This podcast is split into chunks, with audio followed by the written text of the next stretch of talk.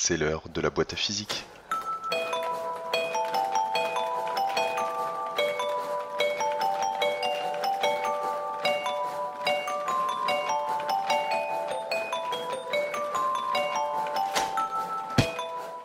Bonjour à tous. Moins 93,2 degrés. Voilà la température la plus froide jamais relevée à la surface de la Terre. Elle a été mesurée par le satellite américain Landsat 8 le 10 août 2010 à l'est de l'Antarctique. L'échelle des degrés Celsius est, pour nous Européens, l'échelle utilisée pour mesurer les températures. Elle est définie par deux points. Le zéro correspond à la température de transition de l'eau liquide vers la glace, et la valeur 100 correspond à la température d'ébullition de l'eau liquide. Les Américains, quant à eux, utilisent l'échelle des degrés Fahrenheit, elle aussi définie par deux points de référence. Le zéro correspond à la plus basse température que M. Fahrenheit ait pu mesurer pendant l'hiver 1708 dans sa ville natale de Danzig, et la valeur 96 degrés correspond à la température du sang du cheval. Ce qui la place, je vous l'accorde, en bonne position pour le titre d'échelle la plus pétée de l'univers. Ces deux échelles coexistent à l'heure actuelle, et une simple opération mathématique permet de passer de l'une à l'autre. Mais si nous pouvons créer plusieurs échelles pour décrire la même grandeur, la grandeur température serait-elle arbitraire et dénuée de tout sens physique? Pourquoi avons-nous besoin de créer ces échelles de température? L'humain n'est pas assez fiable pour distinguer le chaud du froid? Que quantifie réellement la température? Jusqu'à quelle température peut-on descendre? En tout cas, une chose est sûre, le 10 août 2010 en Antarctique était bel et bien le jour le plus froid du monde.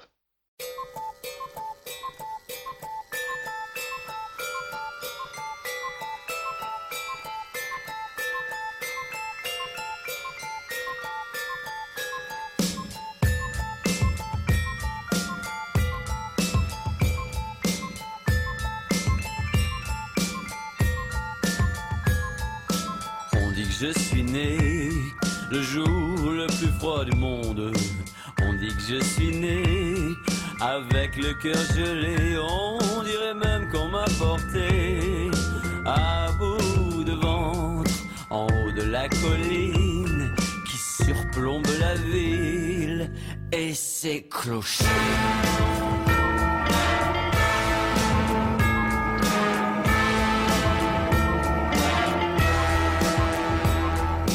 Là où vivait dans une drôle de maison. Une sage-femme dite folle par tous les habitants. Alors qu'elle passait son temps à réparer les gens Les perdus, les cassés, avec ou sans papier. Oh Madeleine qui aimait tant, oh Madeleine qui adorait, oh Madeleine qui aimait tant. Réparer les gens, oh Madeleine qui aimait tant, oh Madeleine qui adorait, oh Madeleine qui aimait tant. Réparer les gens.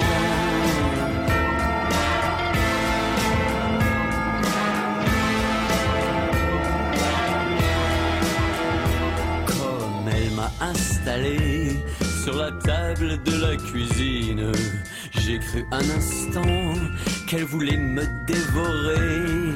Me prendrait-elle pour un poulet grillé que l'on aurait oublié de tuer?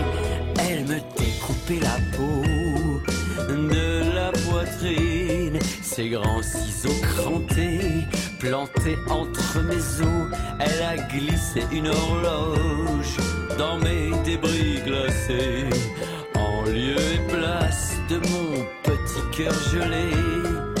Oh Madeleine qui aimait tant, oh Madeleine qui adorait, oh Madeleine qui aimait tant, oh Madeleine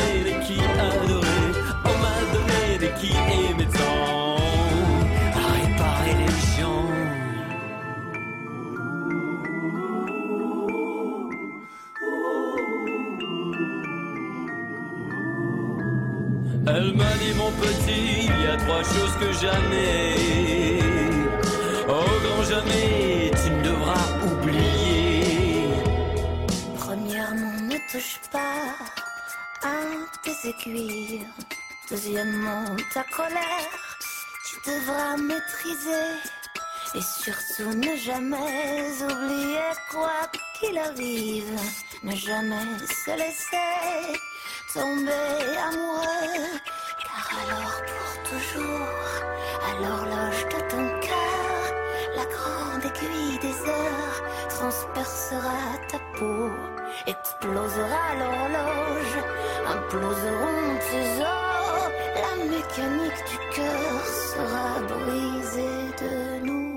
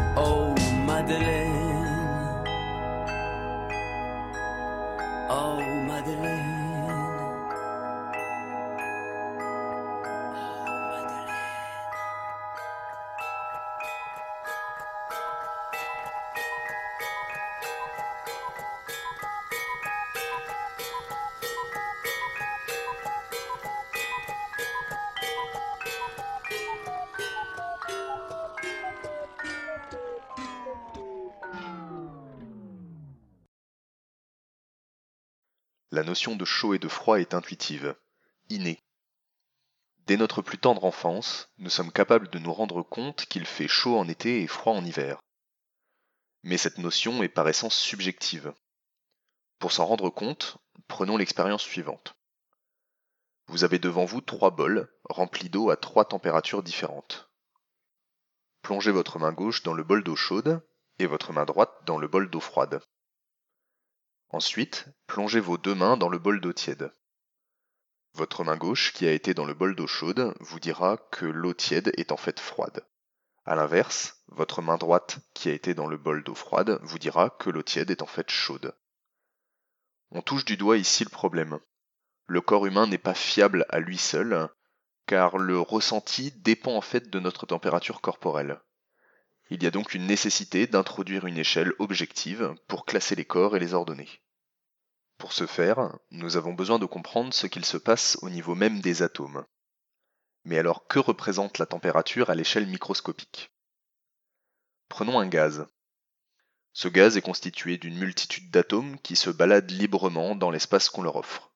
Un petit peu comme une assemblée de boules de billard qui se rentrent dedans et rebondissent. Ces boules de billard peuvent avoir des vitesses différentes et n'ont pas toutes la même trajectoire. On peut cependant faire une moyenne sur toutes ces vitesses et ces trajectoires et avoir ainsi une mesure de l'agitation de ces particules. Cette grandeur, cette agitation des particules, c'est ce qu'on appelle la température. Plus les atomes sont agités, plus la température sera élevée. Et à l'inverse, moins ils bougent, plus sa température sera faible. Dans nos trois bols, l'agitation des molécules d'eau augmente avec la température, les molécules sont donc plus énervées, plus agitées dans le bol chaud et moins agitées dans le bol froid. La température mesure comment les molécules se déplacent dans l'espace, mais également l'agitation interne des molécules. Par exemple, on peut voir la molécule de dioxygène comme deux boules reliées par un ressort. La température va augmenter si le dioxygène se déplace dans l'espace, mais également si les boules oscillent autour de leur position normale à cause du ressort, si les boules se déplacent l'une par rapport à l'autre au sein même de la molécule. L'échelle permettant de mesurer l'agitation, la température, a été introduite par Lord Kelvin au XIXe siècle. Le zéro de cette échelle a ainsi été défini comme le moment où les atomes sont figés sur place et ne font plus aucun mouvement, qu'il soit externe, dans l'espace, ni interne, au sein même de la molécule. Dans l'échelle de Celsius, 0 Kelvin correspond à une température de moins 273,15 degrés. Ce zéro absolu n'est en réalité pas atteignable, car il va à l'encontre d'un principe de physique quantique qui s'appelle le principe d'Eisenberg. Mais ce principe est suffisamment compliqué pour nécessiter un épisode entier, donc pour l'instant, retenons simplement que le zéro absolu est une limite vers laquelle on peut tendre, mais qu'on ne pourra jamais atteindre.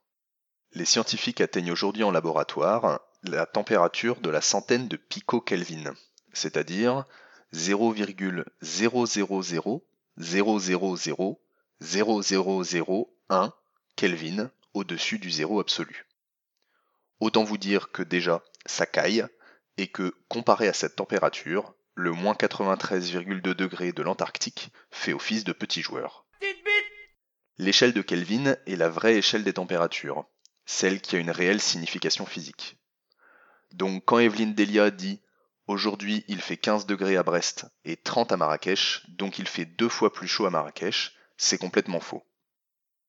C'est certes deux fois plus élevé sur l'échelle de Celsius, mais pas sur celle de Kelvin, qui est la vraie échelle des températures.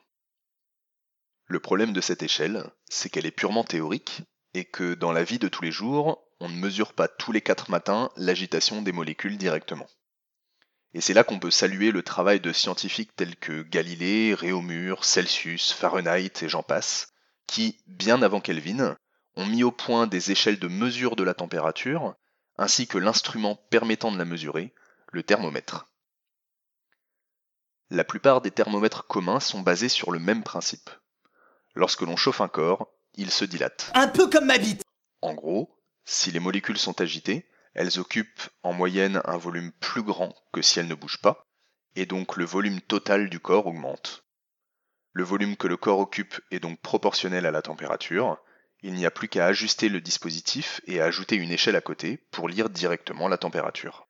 Le thermomètre à mercure, ancêtre des thermomètres actuels, a été inventé par Fahrenheit. Le mercure étant extrêmement toxique, ils ont disparu et ont été remplacés par des thermomètres à alcool, bien moins coûteux et bien moins nocifs. Le liquide est mis dans une colonne en verre, et la dilatation ou la contraction du liquide avec la température le fait monter ou descendre dans la colonne.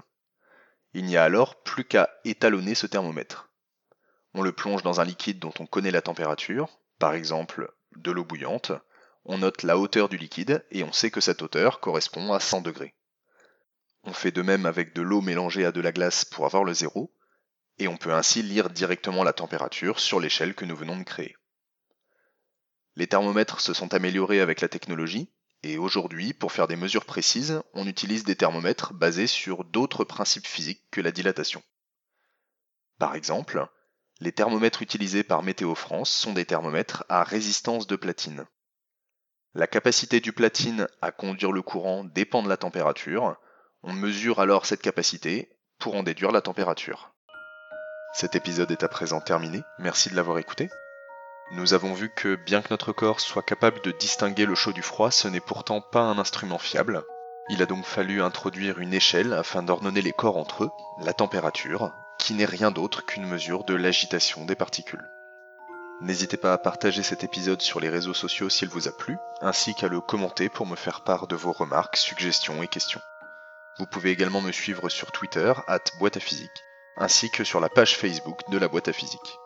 Quant à moi, je vous dis à bientôt pour un prochain épisode. Au revoir.